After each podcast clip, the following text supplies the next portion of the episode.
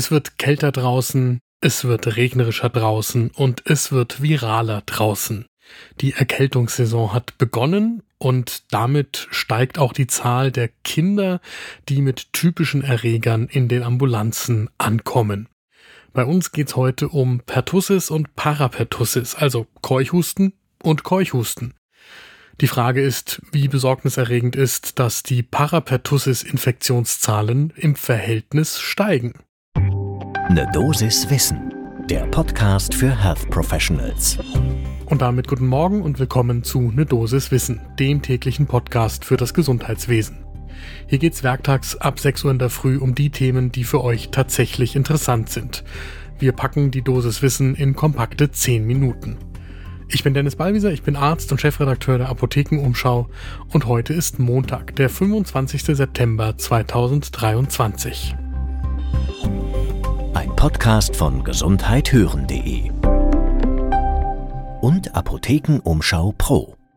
Der Keuchhusten, der wird traditionell verursacht von Bordetella pertussis und das dürfte jeder von euch noch aus dem Studium kennen, unabhängig davon, ob ihr dann hinterher nochmal was mit Kindern zu tun gehabt habt oder ob die Kinderheilkunde nur ein Studienfach war. Es gibt allerdings einen zweiten Erreger mit ganz ähnlicher Symptomatik, das ist Bordetella parapertussis und um die geht es hier. Da gab es kürzlich einen Review im Bundesgesundheitsblatt und wir haben über den gesprochen mit Johannes Liese. Der ist Oberarzt für antimikrobielle Therapie und Infektionsimmunologie und Chef der pädiatrischen Ambulanz und der Säuglingsstation am Universitätskinderklinikum in Würzburg. Ich würde vorschlagen, ihr nehmt euch den ersten Kaffee des Tages, meiner steht vor mir und dann geht's los. Tatsächlich ist es schwierig, Parapertussis überhaupt klinisch von der Pertussis zu unterscheiden. Die Kriterien für das Vollbild dieser Infektion sind zunächst einmal 14 Tage anhaltender Husten, der anfallsweise auftritt, meistens gefolgt von Erbrechen und außerdem kommt es häufig zum inspiratorischen Stridor. Bei Säuglingen ist es jeglicher Husten mit Apnoe, der darauf verdächtig ist. Tatsächlich kann man aber für die klinische Therapie auch auf die Differenzierung verzichten, weil in beiden Fällen, wenn es früh genug erfolgt, die Makrolit-Antibiotikatherapie angesagt ist. Dafür muss man aber den Erreger innerhalb der ersten zwei Wochen tatsächlich auch erwischen, sonst bringt das nicht mehr viel.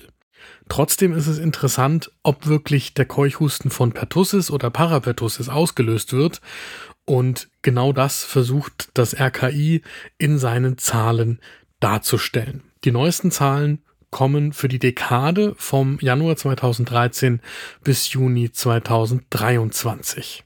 In der Zeit gab es knapp 150.000 Keuchhustenfälle, die an das RKI gemeldet worden sind. Und bei rund 24.000 gab es keine spezifische Erregerangabe, bei den anderen aber schon. So, und die jährliche Keuchhustenfallzahl, die schwankt also so zwischen 9000 und 17.000 Fällen pro Jahr. Und von denen macht Parapertussis ehrlich gesagt den kleineren Teil aus. Das schwankt wiederum so zwischen knapp unter einem Prozent und etwas über acht Prozent im Jahr. Interessant ist, dass es während der Corona-Pandemie kaum Fälle gab, allerdings geht das einher mit den Zahlen für alle über die Atemwege weitergetragenen Infektionen. Und dann wird es jetzt interessant nach der Pandemie. Da fällt auf, dass die Fallzahlen seit dem vierten Quartal 2022 ansteigen und jetzt nimmt der Anteil von Parapertussis an den Keuchhustenanfällen zu. Der lag tatsächlich in den letzten drei Quartalen, das ist dann Q4 2022 bis Q2 2023, jeweils über der Hälfte. Das heißt, es ist so hoch gewesen wie noch nie, seitdem man das in Deutschland überhaupt erfasst. Und das ist schon interessant. Johannes Liese aus Würzburg sagt dazu, dass Kinderärzten natürlich immer klar ist, dass Pertussis auch Parapertussis sein kann, solange man es nicht mikrobiologisch nachgewiesen hat. Dass es aber eben höchstens ein Fünftel der Fälle war in der Vergangenheit. Und das hat sich jetzt seit der Pandemie umgedreht. Er kennt auch keine genaue Erklärung dafür, hält es aber für am wahrscheinlichsten, dass man gegen Pertussis impfen kann, gegen Parapertussis aber nicht.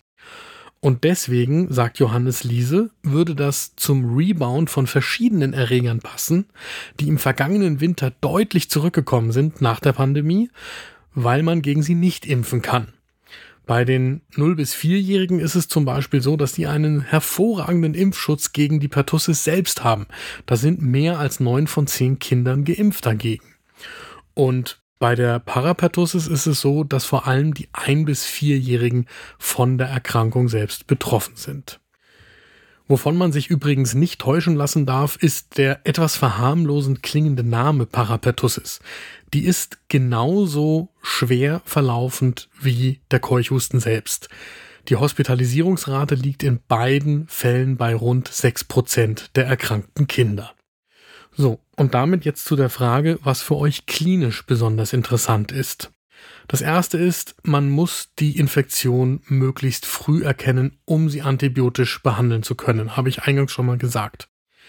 Denn nur wenn die Makrolide früh genug ankommen, können sie tatsächlich etwas gegen den Husten ausrichten. Später hilft die Antibiotikatherapie nicht mehr wirklich. Dann ist die Symptomatik einfach langanhaltend und man muss sie begleiten. Für Johannes Liese gilt an der Stelle, insbesondere wenn es kleine Kinder sind, also Kinder unter einem Jahr, und ihm kommen die in irgendeiner Weise gefährdet vor. Also bis dahin, dass er einfach ein schlechtes Bauchgefühl hat bei der Betrachtung des kleinen Patienten. Dann werden die aufgenommen und zwei Nächte stationär überwacht. Vor allem bei den Kleinen wegen der Apnoegefahr. Das gilt natürlich insbesondere für die Säuglinge. Und Johannes Liese sagt, ab dem Alter von etwa einem Jahr, da wird es dann zu einer zwar lästigen und lang andauernden Hustenerkrankung, aber die Gefahr von schweren Komplikationen, die ist dann glücklicherweise geringer.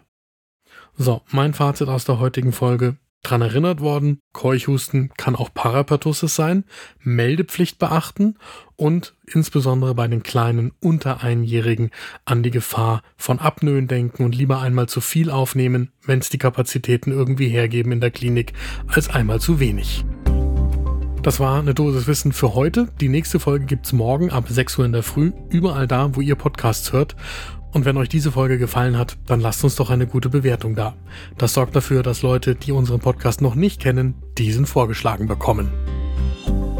Ein Podcast von gesundheithören.de und Apothekenumschau Pro.